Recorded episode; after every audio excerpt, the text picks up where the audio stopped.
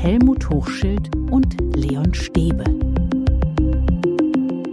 Hallo und herzlich willkommen. Wir sind wieder für euch da. Ich bin Leon und das ist Helmut. Hallo Leon, hallo liebe Hörerinnen und Hörer. Hallo Helmut. Hallo Leon. Lockdown und Distanzunterricht haben zu einem Defizit beim Lernen geführt. Das war eine Schlagzeile der vergangenen Tage. Laut einer Umfrage des IFO-Instituts unter Eltern widmet fast jedes vierte Kind dem Lernstoff nur zwei Stunden täglich.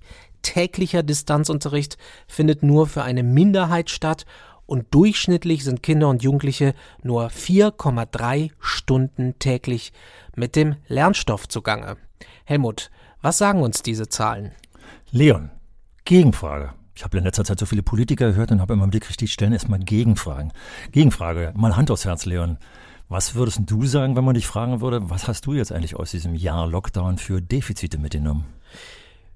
Oh Gott. siehst du mal. Ist, ich weiß, dass es viele Defizite sind. Dann sag mir drei. Okay, ich kann dir eins sagen. Ich, drei. Ich würde sagen, ich wäre gerne viel mehr unterwegs gewesen. Ich habe ein Reisedefizit. Ich habe ein äh, mich unter Menschen werfen Defizit. Oh, das ist also sozial. Jetzt möchte ich unbedingt was Kognitives als drittes noch haben. Äh, ich glaube, ich habe zu viele Serien gestreamt und habe zu viel im Internet verbracht. Oh, ich finde es so toll, diese Beispiele. Also ist mir tatsächlich, liebe Hörer und Hörer, jetzt nicht glauben, war nicht abgesprochen, jetzt spontan eingefallen. Ja, so gemein. Ah, genau. Aber äh, genau das es wird immer auf die Jugendlichen oder auf die Kinder projiziert, sie würden zu viel Fernsehen. Und was sagst du zum Schluss? Du hast zu viel Serien geschaut. Also kurz und knackig, was ich jetzt damit andeuten will. Leute, tut nicht immer so, als wenn nur Schule und die Kinder und Jugendlichen Defizite mitbringen. Wir bringen sie alle mit, sogar Leon. sogar Leon. Ja. Also du bist relativ entspannt. Du siehst es nicht so eng, dass die Kinder und Jugendlichen so viel Lernzeit verlieren. Ja, weil wir ja gesellschaftlich, wir haben ja alle irgendwo große Defizite. Und wenn ich mir diese riesen Löcher in der Kultur anschaue, Theater sind seit ewigen Zeiten geschlossen und, und, und. Es ist tatsächlich etwas, was man beachten muss. Ich will es überhaupt nicht zuschmieren, schönreden oder so. Aber passen wir bloß auf, dass wir es nicht dramatisieren. Ich finde es tatsächlich dramatisch äh, für Restaurants, für Theater, die tatsächlich existenziell darunter leiden. Unsere Kinder und Jugendlichen sind, glaube ich, nicht existenziell betroffen. Es, jedenfalls nicht kognitiv. Es sei denn, sie sind durch ihre sozialen Defizite. Also wie oft höre ich von Kindern, ach Mensch, ich will meine Freunde wiedersehen oder so. Das scheint mir fast wichtiger zu sein als die kognitiven Defizite. 200.000 Schulabbrecher. Doppelt so viele wie vor Corona. Damit wird gerechnet. Wir haben Schulpsychologen, die Alarm schlagen, dass Kinder sich depressiv fühlen die wenig Zuversicht verspüren, deutlich weniger Kontakte mit Gleichaltrigen das ist bitter. Richtig. Und das schlägt sich natürlich auch auf den Lernerfolg ja, ja. nieder. Deswegen sagte ich, ich will es nicht schönreden. Und das, was du sagst, also gerade die Schulabbrecher, ich bin alter Hauptschulmann, äh, wir hatten damals die meisten Schulabbrecher in den drei Schulzweigen, die habe ich natürlich besonders im Blick. Also jedes Schicksal, jedes Einzelschicksal kann auch ein schwieriges und auch in Einzelfällen dramatisches Schicksal sein.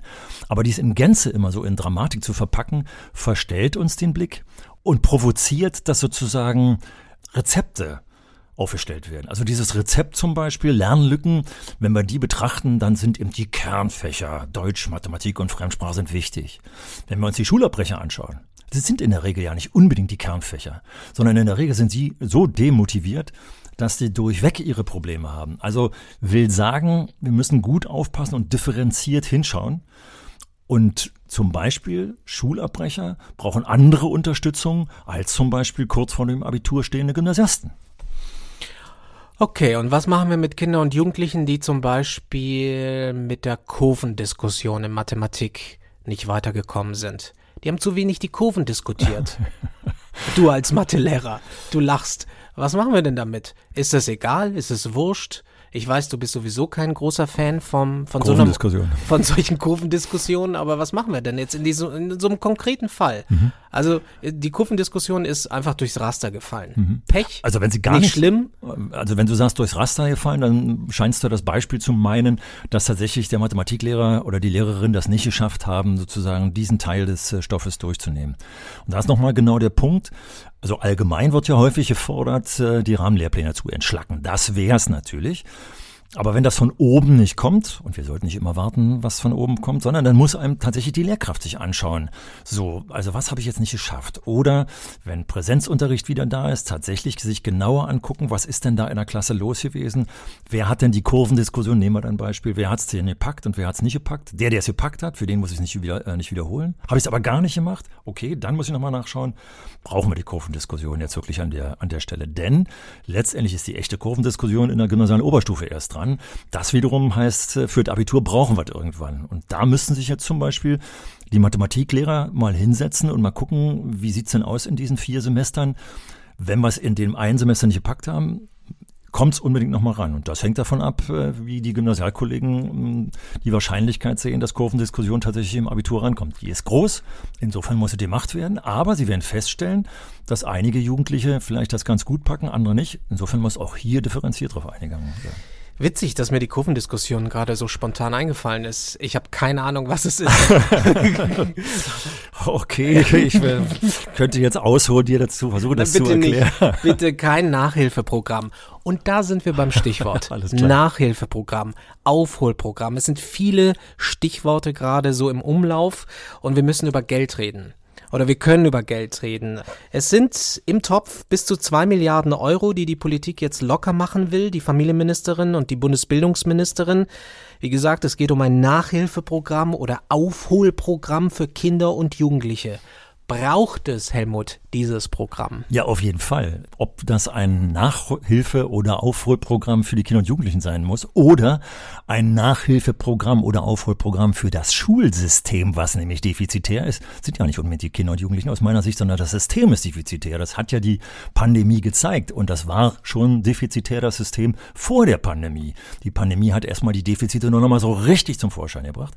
Also, das ist das eine. Des Schulsystems und nicht der Kinder und Jugendlichen. Oder sagen wir vielleicht zu des Bildungssystems. Wir werden uns ja das nochmal gleich nochmal genauer angucken, die Pakete. Und da ist nochmal ganz wichtig, du hast hier zwei Begriffe verwendet. Also das Nachhilfepaket und tatsächlich äh, das Paket äh, unserer Bildungsministerin von einer Milliarde hatte den Titel Nachhilfepaket. Das wäre so typisch. Schule isoliert sehen, Closed Shop. Da steht dann zum Beispiel auch drin, besonders Wert liegt auf die Kernfächer, Wer eben gerade noch hingehört hat, der sagt, also der Schulabbrecher braucht nicht unbedingt die Kernfächer. Damit kann ich ihn nämlich nicht wieder motivieren, zurück in die Schule zu kommen und, und, und. Und das andere ist dann tatsächlich, dass da die zweite Milliarde ja nochmal aus dem Familienministerium mit dazugekommen ist. Und hier sieht man, schaut man sich das gesamte Bildungssystem an. Und da muss man jetzt genauer hingucken, wie das Geld wirklich vernünftig eingesetzt wird. So, und das ist die Frage. Wie sollte so ein, jetzt nennen wir es mal Aufholprogramm aussehen? Wie, oder vielleicht anders gefragt, wie sollte es nicht aussehen? Also nicht jetzt so ein Nachhilfekurs, wir sitzen alle in irgendwelchen Räumen, wenn wir es wieder können, und dann diskutieren wir die Kurven. Ich habe jetzt leider nicht genau nachgeguckt, wie alt das äh, digitale Nachhilfeprogramm, nämlich der Digitalpakt ist. Ich glaube, es liegt jetzt zweieinhalb Jahre, ist das beschlossen. Es waren 5,5 Milliarden, wenn ich mich recht entsinne. Und gerade vor kurzem las ich wieder, dass noch nicht mal eine Milliarde abgerufen worden ist. Das heißt also, wenn man es so macht, dass man einen Topf zur Verfügung stellt und sagt, ein, ihr dürft das nur in einem begrenzten Bereich ausgeben, dann passiert das, was im Digitalpakt passiert ist, nämlich die Schulen werden aufgefordert, Konzepte zu erstellen, möglichst auf einer theoretischen Basis. Konzepte. Genau, und zwar von oben verlangte. Also das ist dann nicht von oben hier aus dem Bildungsministerium, sondern es wird natürlich runtergereicht in die Länder und dann kommt die Schulaufsicht und sagt so, wenn ihr jetzt ein Konzept schreibt, dann kriegt ihr das Geld für eure digitalen Medien und was weiß ich auch.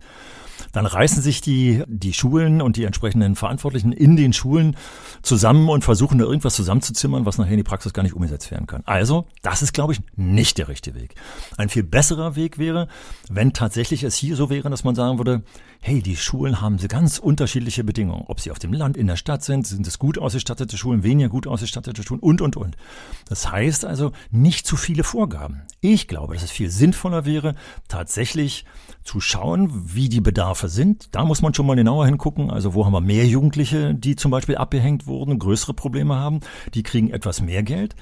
Aber die Vorgaben müssen sein, Leute, wir möchten, jetzt kommt meine Hausnummer, das muss man nochmal genauer überlegen, nach einem Jahr wissen, was ihr mit dem Geld angestellt habt. Damit jetzt eine Schule eine runde Vorgabe hat und sich jetzt überlegen kann, aha, wir haben so und so viel Geld, und wir schauen uns jetzt mal an, wo sind unsere Bereiche, wo wir besonderen Aufholbedarf haben. Also haben wir zum Beispiel Schulabbrecher? Haben wir die Quote an Menschen, die uns abdriften? Die brauchen ganz andere Dinge als zum Beispiel die gymnasiale Oberstufe, die sich aufs Abitur vorbereitet und merken, Scheibenkleister, wir haben zum Beispiel die Kurvendiskussion noch nicht geschafft.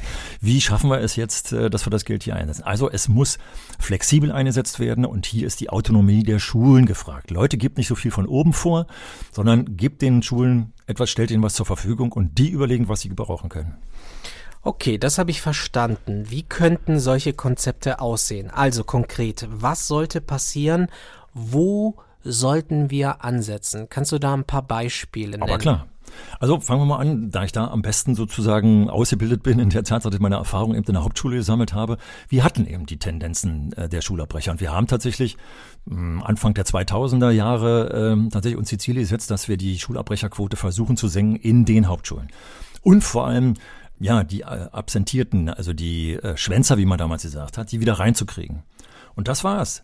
Und jetzt kommt genau der Punkt, weswegen ich es so schön finde, dass es jetzt ein Programm für Schule und Bildung und Familienförderung und, und, und gibt, weil wir haben die besten äh, Quoten erzielt, indem wir nämlich gesagt haben, wo kommen eigentlich unsere Schulabbrecher her? Unsere potenziellen oder die tatsächlichen schon vorhandenen Schulabbrecher? Und dazu brauchten wir zum Beispiel die Zusammenarbeit mit dem Jugendamt, die Zusammenarbeit mit freien Trägern der Jugendhilfe, weil wir für die Schule ganz anders anbieten mussten, damit sie wieder zurückkommen. Hätten wir ihnen die Kernfächer angeboten, dann hätten die uns einen Vogel gezeigt und oh nein, dann soll ich hier Vokabeln, oh nein, kommt überhaupt nicht in die Tüte. Kurvendiskussion Richtig. mit Helmut Hochschild. Wir konnten, wir konnten dann nämlich kreativ, zielorientiert auf die Jugendlichen eingehen. Also die Bedürfnisse der Jugendlichen uns angucken, die uns nicht abdriften sollen. Und dann würde ich zum Beispiel tatsächlich sagen, wenn jetzt eine Schule sagt, wir wollen das Geld dafür ausgeben, dann kann von mir aus jedenfalls äh, die Verwaltung kommen und sagen, okay, dann schauen wir jetzt mal, wie viele Schulabbrecher habt ihr jetzt im Moment? Dann haben wir eine Momentaufnahme, dann ist eine Messung in einer Momentaufnahme mal günstig und sagt, sag mal, was, was schätzen ihr, einfach um einen Anreiz zu setzen, auf wie viel wollt ihr in zwei oder drei Jahren die Quote senken? Also schauen wir bitte gemeinsam drauf, dass ihr vielleicht nicht unbedingt die Zahl, die wir jetzt hier feststellen, erreichen, aber dass ihr eine Tendenz hinkriegt. Dann ist hier tatsächlich eine Forderung und vielleicht sogar eine messbare Forderung gestellt. Okay, wie könnte das beispielhaft aussehen? Ich kann es mir noch nicht vorstellen. Also was an Projekten, an Praktika, an lebensnahen ja, Ideen, was könnte davon umgesetzt werden, so dass es wirklich funzt, mhm. dass die, wie du sagst, nicht den Vogel zeigen? Ja. Also du hast die wichtigsten Stichwörter schon genannt. Du hast von Projekten gesprochen. Was war das zweite Stichwort, was du gerade genannt hast? Praktika. Noch? Praktika, Dankeschön. Weil beide schauen aus dem traditionellen fächergliederten Unterricht raus oder führen uns raus. Und vor allem das Praktikum, das gefällt mir besonders, weil es nämlich sofort verknüpft, Praktika in der Regel ja berufsorientierend sind, sofort verknüpft mit dem, was nach der Schule kommt. Und äh, es gibt zum Beispiel den Begriff produktives Lernen in Berlin, in anderen Bundesländern heißt es ein bisschen anders. Das ist gerade ein Bereich gewesen für Schülerinnen und Schüler, die Probleme hatten, den Schulabschluss tatsächlich zu schaffen. Ja, und den hat man tatsächlich dann angeboten in der Zusammenarbeit mit der Wirtschaft, mit den Betrieben aus dem Kiez zu sagen, sag mal, welche Schüler würdet ihr uns abnehmen wollen, dass die drei Tage in der Woche zu euch in den Betrieb kommen? Und wir würden dann die restlichen zwei Tage versuchen, unsere Inhalte, die wir zum Beispiel für den mittleren Schulabschluss unbedingt vermitteln wollen oder die grundsätzlichen Inhalte, möglichst an dem, was der Jugendliche in eurem Betrieb macht, verknüpfen. Und da habe ich tatsächlich erlebt, dass wir aus unserer Hauptschule Schüler aus unserer Schule rausgeben mussten, weil wir merkten, in unserem System kommen die nicht klar und haben sie in solch produktives Lernen gebracht. Und das Ende von den zwei Schülern, die ich besonders im Auge habe, war, dass die nicht etwa nur den Hauptschulabschluss geschafft haben. Nein, die haben den Realschulabschluss, so hieß es damals noch, geschafft, weil sie nämlich über diese Verknüpfung von schulischen Inhalten mit außerschulischen, nach der Schule folgenden Realitäten verknüpft wurden. Und die haben hammermäßig gelernt. Ich weiß nicht, ich habe das mal in einem anderen Podcast schon mal genannt, nur ganz kurz nochmal. Beide Schüler haben wir zurück in unsere Gesamtkonferenz, die Konferenz aller Pädagogen reingeholt. Und die haben uns berichtet, was passiert ist. Das war einer, einmal war es ein Schüler, der völlig verhaltensausbrechend war und einmal war es ein stilles Mäuschen, was aus schwierigen Verhältnissen kam.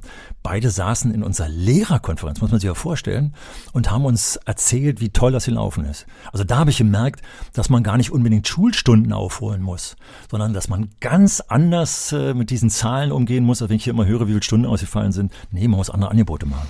Und mit dem Leben verknüpfen, das sagst du ja, weil wir jetzt ja alle weniger Leben hatten in der Pandemie. Also mhm. Leben draußen mit anderen Menschen. Mhm. Ich will gerade nochmal schnell anknüpfen an dem Wort anknüpfen.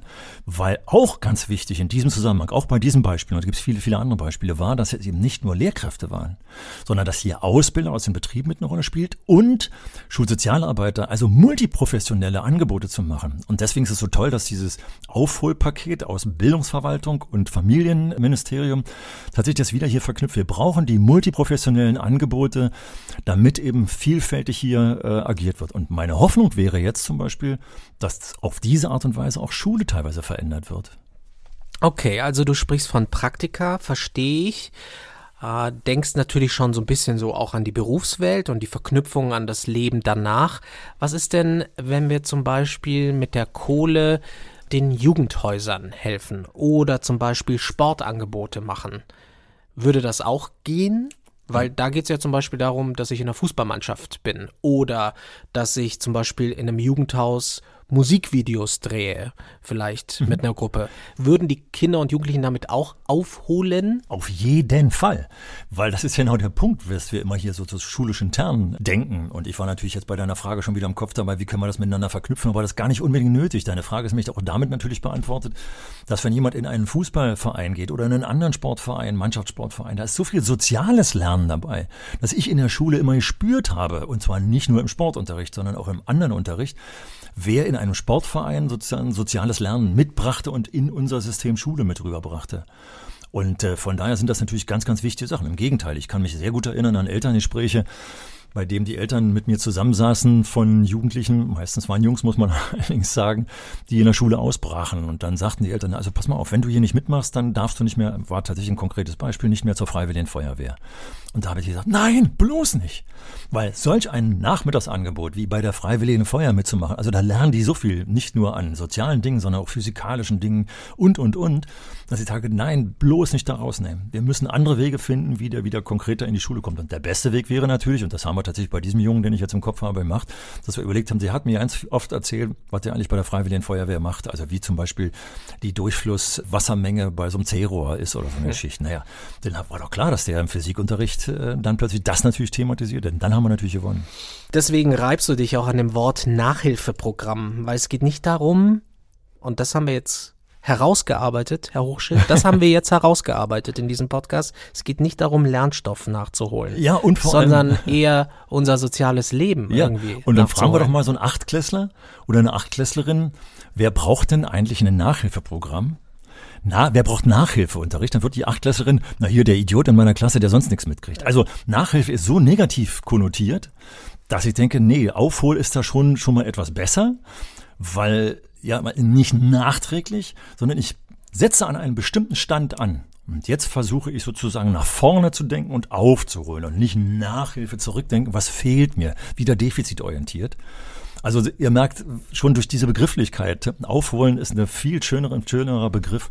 Und er lässt auch Zeit, weil Nachhilfe zeigt jetzt, also wenn er zum Beispiel jetzt wieder hier messen wird, wo die Lernlücken sind, dann wird nach hinten geguckt, wo hast du eigentlich deine Lücke und dann wird nur diese Lücke gestopft. Völliger Unsinn. Ich habe letztens in einer Elternversammlung noch wieder beschreiben können, ich bin absoluter Experte für Lernlücken, weil wir nämlich als Hauptschullehrerinnen und Hauptschullehrer damals in Berlin, also ich bin jetzt hier bei 2006, 8 etwa, haben wir die 8% schlechtesten Schüler, sage ich jetzt verkürzt, aus der Grundschule übernommen. Also das heißt, aus jeder Grundschulklasse haben wir die zwei schlechtesten Schüler übernommen.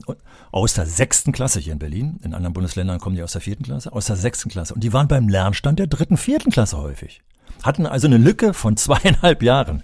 Ja, und wir haben jetzt gesagt, wie holen wir diesen Wissensstand in vier Jahren bis zum Schulabschluss auf? Und wir haben ganz viel, glaube ich, Erfolg gehabt, weil wir letztendlich auch etliche zum Realschulabschluss damals eben noch heute würde man sagen MSA geführt haben und und und und vor allem, die sind bei uns völlig demotiviert angekommen, weil wir nur von Lücken gesprochen haben.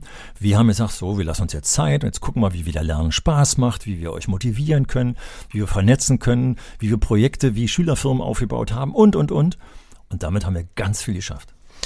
Also so wie du das beschreibst, muss es ja eine wahre Explosion geben an Jugendprogrammen, an Programmen für Kinder und Jugendliche.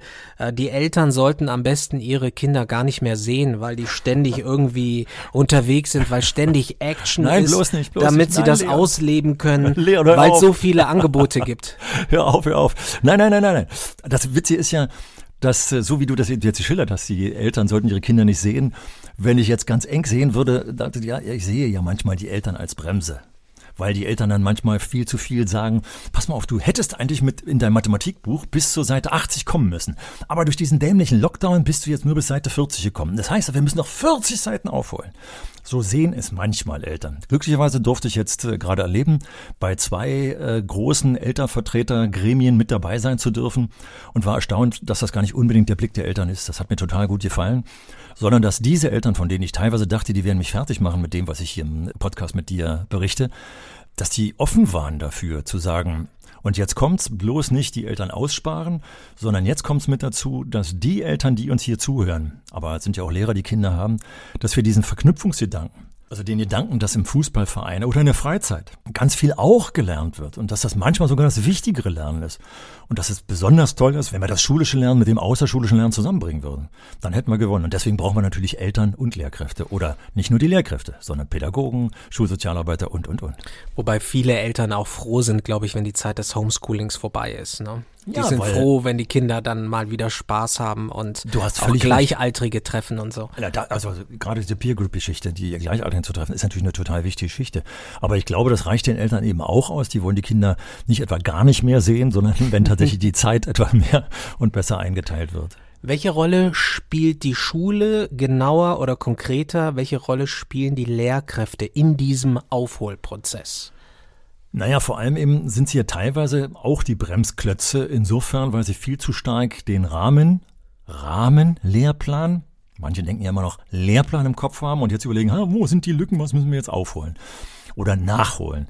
Also da denke ich, müssen sich die Lehrkräfte eben auch lockerer machen und müssten zum Beispiel den Mut zur Lücke haben. Es gibt doch etliche Bereiche, also gerade in diesen formalen Fächern wie Mathematik oder so, wo wir schon wissen, also das spielt keine große Rolle. Oder den Bereich, der ist so abstrakt, hm, da habe ich ein echtes Problem, da warte ich vielleicht, bis das Kind oder der Jugendliche weiterentwickelt hat. Also Mut zur Lücke, Mut zum Entschlacken, das wäre toll, wenn die Lehrkräfte das schafften. Da ist natürlich wieder Zusammenspiel zwischen Lehrkräften und Eltern. Wie viele Eltern machen den äh, Lehrkräften, ich sag's mal jetzt flapsig, Feuer unterm Arsch, ihr müsst hier nachholen. Also wäre schön, wenn die Eltern ja auch nicht zu viel Feuer unterm Hintern machen und auf der anderen Seite die Lehrkräfte versuchen, gelassen zu bleiben. Mut zur Lücke, das war mein Motto in der Schulzeit. Und du hast gewonnen damit, oder? ja. Ja, ja. Also das aber, nein, und du bist doch bestimmt nicht der Einzige. Ich finde, das ist so ein tolles Stichwort. Wie viel, also gerade von den Intelligenteren, zu denen du ja offensichtlich auch gehörst. Naja.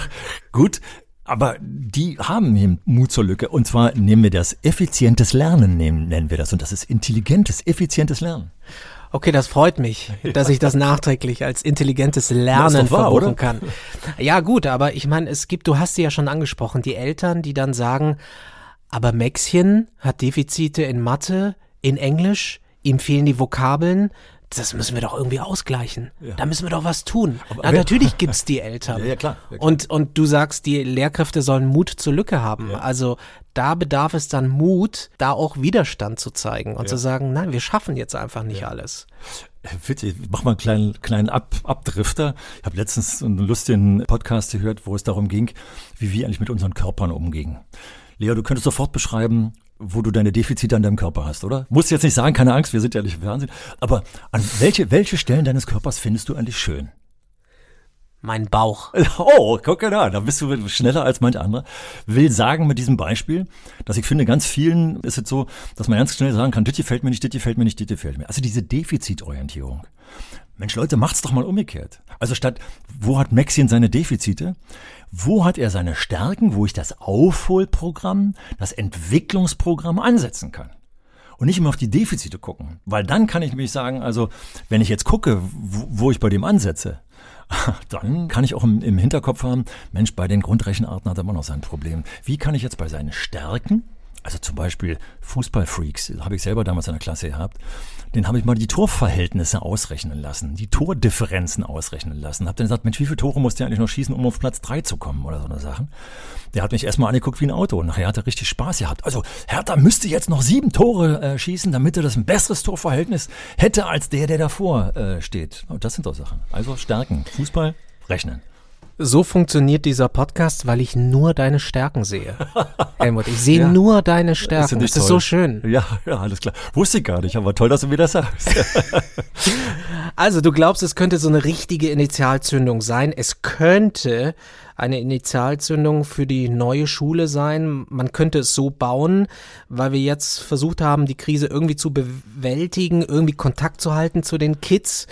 Aber dann wenn wieder alles möglich sein sollte, und das hoffen wir, dass irgendwann wieder wir in einem halbwegs normalen Modus sind, dann sollten wir aus dem Vollen schöpfen und dann können wir zeigen tatsächlich, dass Schule mehr kann. Ja, und, also Schule kann mehr. Und wenn wir jetzt nochmal auf diesen schönen Aufholpack mal schauen, wieder mit einem kleinen Beispiel.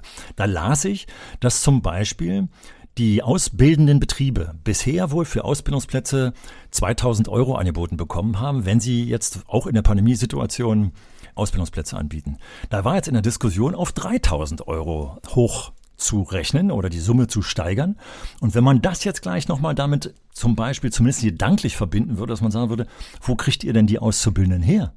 Na, aus den Schulen. Wie verknüpfen wir jetzt die Ausbilder, Ausbildungsbetriebe mit den Schulen? Wenn wir solche Netzwerke schaffen würden, dann glaube ich, gibt es tatsächlich eine Explosion auch in den Schulen, weil plötzlich jetzt hier, wenn das Geld vernünftig angelegt werden soll, beide zusammenarbeiten. Sowas haben wir übrigens in den Hauptschulen gehabt, als es die noch gab, eine Zusammenarbeit zwischen den Betrieben und den Schulen. Dann wäre es so etwas. Also hier, wenn wir darüber kreativ nachdenken, wie wir das gesellschaftliche Leben mit dem schulischen Leben verbinden und was wir sonst noch aus dieser Pandemie gelernt haben, Mann, da können wir so viel explodierend steigern. das klingt ja ganz paradiesisch, was du beschreibst. Ja, das sind, es ist idealistisch und ich weiß, dass es da ganz viele Bremsklötze natürlich gibt. Aber andererseits sehe ich das in einigen Bereichen. Also ich muss mal kurz ansetzen, wieder so ein kleiner Abschweifer, nicht jetzt in die Körpergeschichte, aber die Tests sind ja gerade aktuell, Testpflicht und so Dinge. Da gibt's die Bedenkenträger, die sagen, oh Mensch, mein Kind, das wird sich die Nase kaputt machen und, und, und. Und heute lese ich gerade in einer Berliner Zeitung, wie eine Lehrerin den Corona-Bär mitgebracht hat und den Kindern in einer Grundschulklasse mit dem Corona-Bär erklärt hat, was mit dem Corona-Bären eigentlich passiert, wenn er da diesen Test durchführt. Und wenn, was mit dem Corona-Bären los wäre, wenn der jetzt positiv getestet werden würde. Und, und, und. Und das klang so toll, dass ich denke, selbst ein Erstklässler lernt so viel über die Pandemiesituation, über die Wichtigkeit von Tests, wenn ich verdammt und zugenietet nicht dauernd sage, dafür bin ich nicht ausgebildet, sondern wenn wir dieses Rausdenken, das Miteinander verknüpfen, wenn wir das nutzen würden, dann könnte Schule explodieren und könnte allen mehr Spaß machen auch. Ich hoffe schon, dass der Corona-Bär irgendwann mal verschwindet. Also ja. träum mal, träum mal, wie fühlt sich das an? Zum Beispiel, sagen wir mal, im Herbst oder Winter 2021, 2022. Corona ist vielleicht halbwegs besiegt. Wir haben Herdenimmunität. Viele sind geimpft. Was passiert dann? Was passiert an den Schulen? Wie sehen die Schulen aus? Was machen Kinder und Jugendliche? Träum mal. Ja. Träum mal, du. Also so ein Traum Helmut, wäre für mich. Du Traumbär. Ja, genau. So ein Traum wäre für mich, wir wissen alle, die wir lange im Schuldienst sind oder waren, dass wir im Oktober, November, spätestens Anfang Dezember die Krankheitswelle haben. Und wenn man jetzt plötzlich, wir sind zwar alle immunisiert gegen Corona, aber jetzt kommt, kommt der Corona-Bär wieder raus im November und sagen, sag mal, wie war das eigentlich damals? Als das, als wir uns schützen wollten vor diesem Virus, wie könnten wir uns denn jetzt zum Beispiel vor der nächsten Erkältung oder gar vor einer Grippe schützen? Da würde man Grippeimpfung thematisieren. Da würde man vielleicht sogar die Maske wieder thematisieren. Da würde man, wenn der Erste in der Klasse niest, nochmal daran erinnern, wie war das eigentlich damals? Also kurz und knackig, wir können also eine Gesundheitsbildung in Biologie so schön ansetzen, was wir in Corona gelernt haben. Und wir könnten dann zum Beispiel sagen, also pass mal auf, du siehst so aus, als wärst du erkältet. Wenn du jetzt nach Hause kommst und äh, mit Fieber im Bett liegst, dann sollst du dich erstmal erholen. Aber dann gibt's ja so eine kleine Erholungsphase. Was hältst du denn davon, wenn du wieder fit bist? Sprich das mal mit deinen Eltern ab, ob du dich dann per Tablet in den letzten Tagen deiner Wiedergenesung hier mal bei uns im Unterricht meldest. Also, wenn die Leute fit sind oder ist hier nochmal mit einem gebrochenen Bein da, der eigentlich sonst fit ist, muss aber zu Hause bleiben. Wenn der zugeschaltet wird, zum Beispiel, und nicht die ganze Zeit alleine langweilig zu Hause hängt, sondern jetzt mit seinem Tablet Fernunterricht macht. Also du merkst, da ist so viel positiv drin. Oder noch letztes Beispiel, man ist am überlegen, wie kriegt man den Unterricht wieder aufgepeppt. Rausgehen, rausgehen, rausgehen, hieß es immer wieder dass man zum Beispiel tatsächlich mal sagt, Mensch, wir machen mal eine Unterrichtsstunde, wo die Hälfte der Klasse mal raus in den Schulgarten geht oder in den benachbarten Park geht und was weiß ich nach Insekten sucht oder so. Die andere Hälfte schaut mal hier im Buch nach, was da wohl für Insekten zu finden sind. Jetzt gucken, vergleichen wir mal. Also Klassenteilung zum Beispiel wäre ja etwas, was wir heute in der Notgedrungen machen. Was wir dann daraus gelernt haben, Mensch, wie oft könnte man eigentlich die Klasse teilen? Du bist ja so ein richtiger Träumer. Nein. Du bist, so, du bist so ein richtiger. Ja, aber ich hoffe, dass klar ist, äh, Träume werden ja auch manchmal wahr. Und das ist wieder der Punkt, auch äh, wenn ich jetzt wieder an die beiden Elternversammlungen denke, weil ich da gerade war, da hieß es dann, na, aber Hochschild, äh, gibt es denn überhaupt Schulen, wo es so ist? Und schönerweise meldete sich einmal äh, eine Lehrerin und sagte, ja, die Schule, in, in die mein Kind, das ist genauso, wie Herr Hochschild das beschreibt. Also das gibt's ja, gibt's ja jetzt schon, wo mehr projektorientiert, fächerübergreifend und, und, und, und auch, wo man den Kindern mehr zutraut. Also die Hälfte tatsächlich mal rauslässt und nicht gleich denkt, die werden die Bäume umhauen oder äh, auf der Straße klauen gehen oder so eine Geschichten. Wenn die ernsthafte Aufgaben haben, dann machen die sowas total gerne und sind hoch motiviert. Wie ist denn dein persönliches Aufholprogramm? Mein persönliches Aufholprogramm. Wie, wie willst du denn aufholen, wenn Corona vorbei ist? Was willst du denn machen? Sagen wir mal so, einen Teil will ich tatsächlich äh, wieder machen wie vorher, also zum Beispiel ins Kino gehen, ins Theater gehen. Aber ich hoffe, und das will ich mir absolut vor, ich genieße das einfach wieder mehr gehe motivierter an die Sachen ran. Das ist so ähnlich wie wenn du gefastet hast und endlich mal wieder was essen darfst oder so. Das heißt also, wenn wir leider noch häufiger Fernunterricht machen, dann denke ich, müssen wir tatsächlich eben aufpassen, dass wir die Kinder, wenn sie wieder zusammenkommen, es genießen lassen, indem wir sie miteinander im Klassenraum kommunizieren lassen, kooperieren lassen und nicht, weil wir nachholen müssen, sie in Einzelarbeit äh, hier äh, pauken zu lassen. Also sozusagen das, was uns besonders gefehlt hat, jetzt besonders genussvoll einzusetzen. Kommunizieren, kooperieren, soziale Kontakte und dabei lernen. Helmut Bin in Fahrt, ich merke das schon. Ja, Helmut will mehr genießen. Ja, und das, das Lernen genießen. Mit. Liebe Eltern, die ihr mitkriegt, wie eure Kinder stöhnen zu Hause, genervt sind durch dieses dämliche Aufgabenbearbeiten. Wenn die jetzt wieder Spaß am Lernen hätten, wie entlastend das in der Familie wäre, wenn die aus der Schule kommen und sagen, Mensch, ich hab Verena getroffen und hab wieder so einen Spaß gemacht, mit ihr zusammen in Sachunterricht das Experiment zu sagen. Soll ihr? Und dann lassen sich die Eltern das erklären, was das für ein Experiment war. Und heute Hast du eigentlich schon deine Aufgaben gemacht? Setzt du dich bitte nachher nochmal hin und machst deine Aufgaben? Also noch gleich ein, ein spontanes Beispiel. Er hat gerade vorhin äh, meine Tochter erzählt, dass meine Enkelin gestern äh, kurz vorm Schlafengehen ins Internet geschaut hat und äh, auf der Lernplattform gesehen hat, wie viele Aufgaben der Lehrer da reingestellt hat. Und sie kam heulend wieder runter, statt ins Bett zu gehen, kam sie heulend runter und sagte, stell dir vor, elf Seiten, wie soll ich das alles schaffen? So dass also meine Tochter gesagt hat, also ich überlege ihr zu verbieten, abends noch vorm Schlafengehen nochmal auf die Lernplattform. schlechte Stimmung verbreitet. Sie haben dann glücklicherweise, ähm, die Pauline war äh, müde, hatte nicht gelesen, dass das das Aufgabenformat für eine Woche war, dann war das schon wieder alles entkräftet. Aber da entsteht Stress durch so, durch so eine Sache und äh, wäre das nicht schön, wenn es nachher wieder weniger Stress gibt, weil das in der Schule alles viel schöner und viel motivierter läuft. Das wünscht sich Helmut. Und wie würdet ihr am liebsten aufholen, Kinder und Jugendliche fit machen für die Zukunft nach diesen Erfahrungen jetzt in der Pandemie? Wie starten wir alle wieder durch? Schreibt uns gerne eine Mail an info at schule-kann-mehr.de. Uns gibt's alle zwei Wochen.